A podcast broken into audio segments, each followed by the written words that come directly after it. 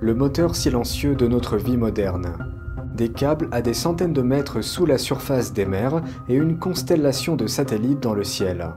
Dans ce reportage spécial, nous nous intéressons aux voies rapides de l'information que sont les câbles sous-marins et les satellites, à la manière dont notre vie quotidienne en dépend et à la façon dont des puissances adverses pourraient s'apprêter à les perturber. Bienvenue dans Regard sur la Chine. Des milliers de kilomètres de réseaux, nos moyens de communication passent par des satellites et des câbles sous-marins. 99% de toutes les communications dans le monde passent par des câbles sous-marins. On a tendance à croire que nous dépendons uniquement des satellites pour nos communications.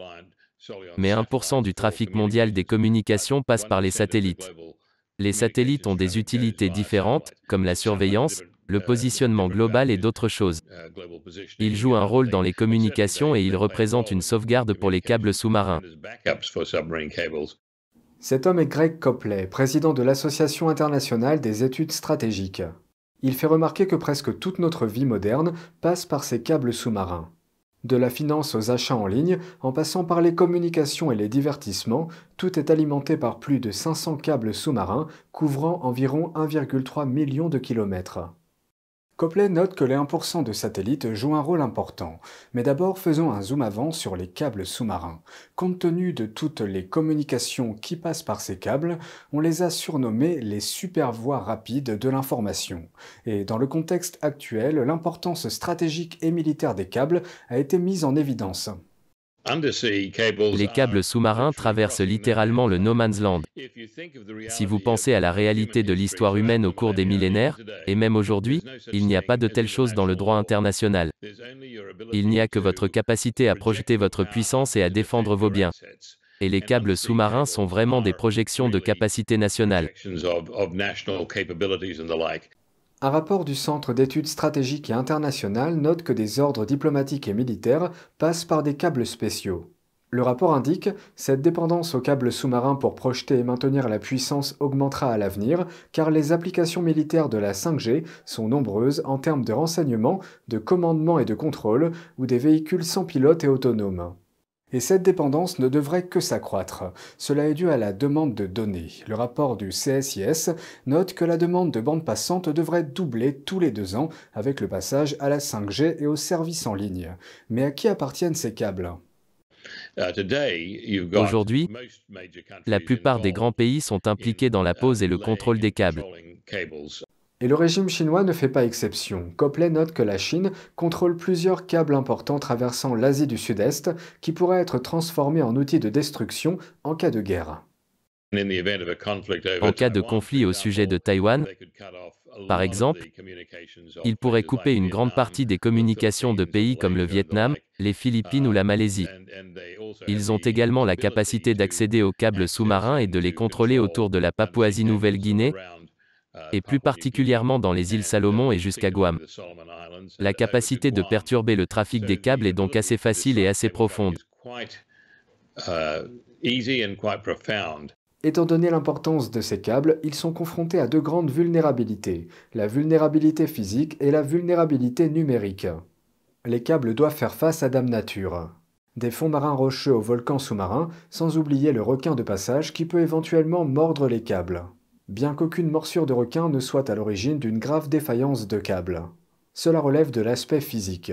Mais c'est du côté numérique que se situe le principal problème. Ces câbles sous-marins et les communications par satellite sont essentiels à la cyberguerre pour perturber nos sociétés.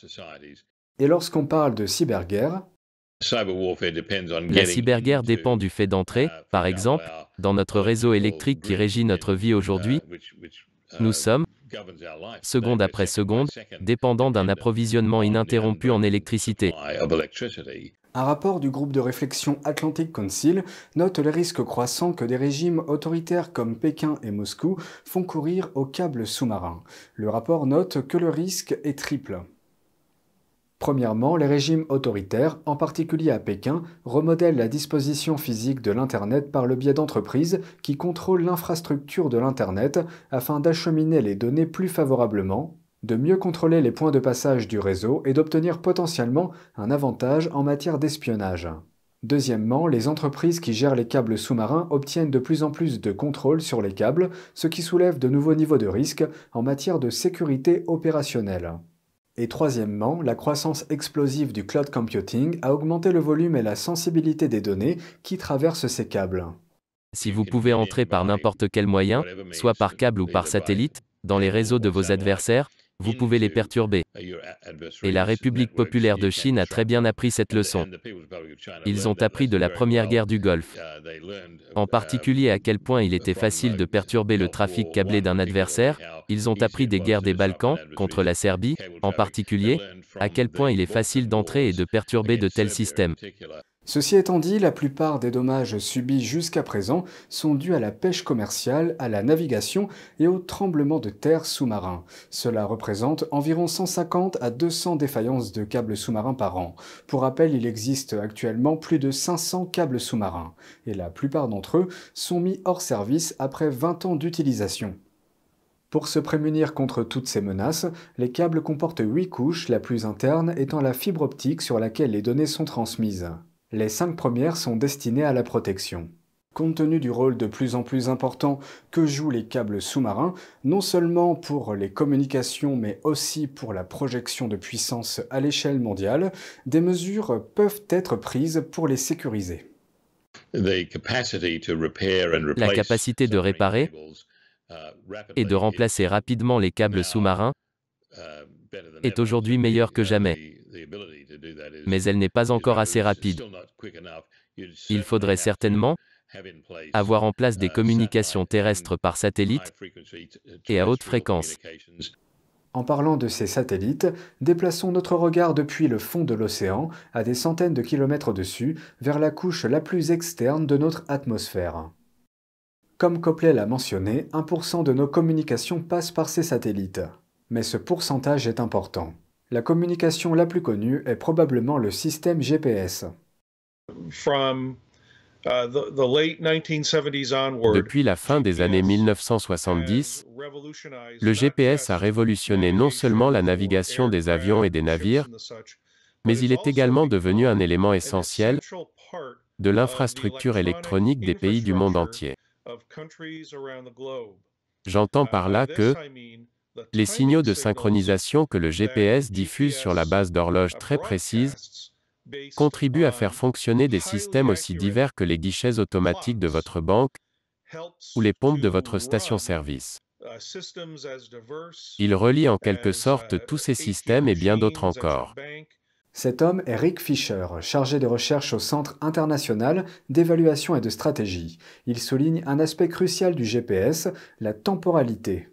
Les récepteurs GPS décodent certains signaux qui se synchronisent avec des horloges puissantes, et ce niveau de précision est nécessaire dans toute une série d'activités économiques dans le monde, des réseaux électriques aux réseaux financiers, en passant par les opérations militaires. C'est tout pour aujourd'hui, merci d'avoir suivi Regard sur la Chine, on se retrouve demain pour une nouvelle émission, prenez soin de vous et à bientôt.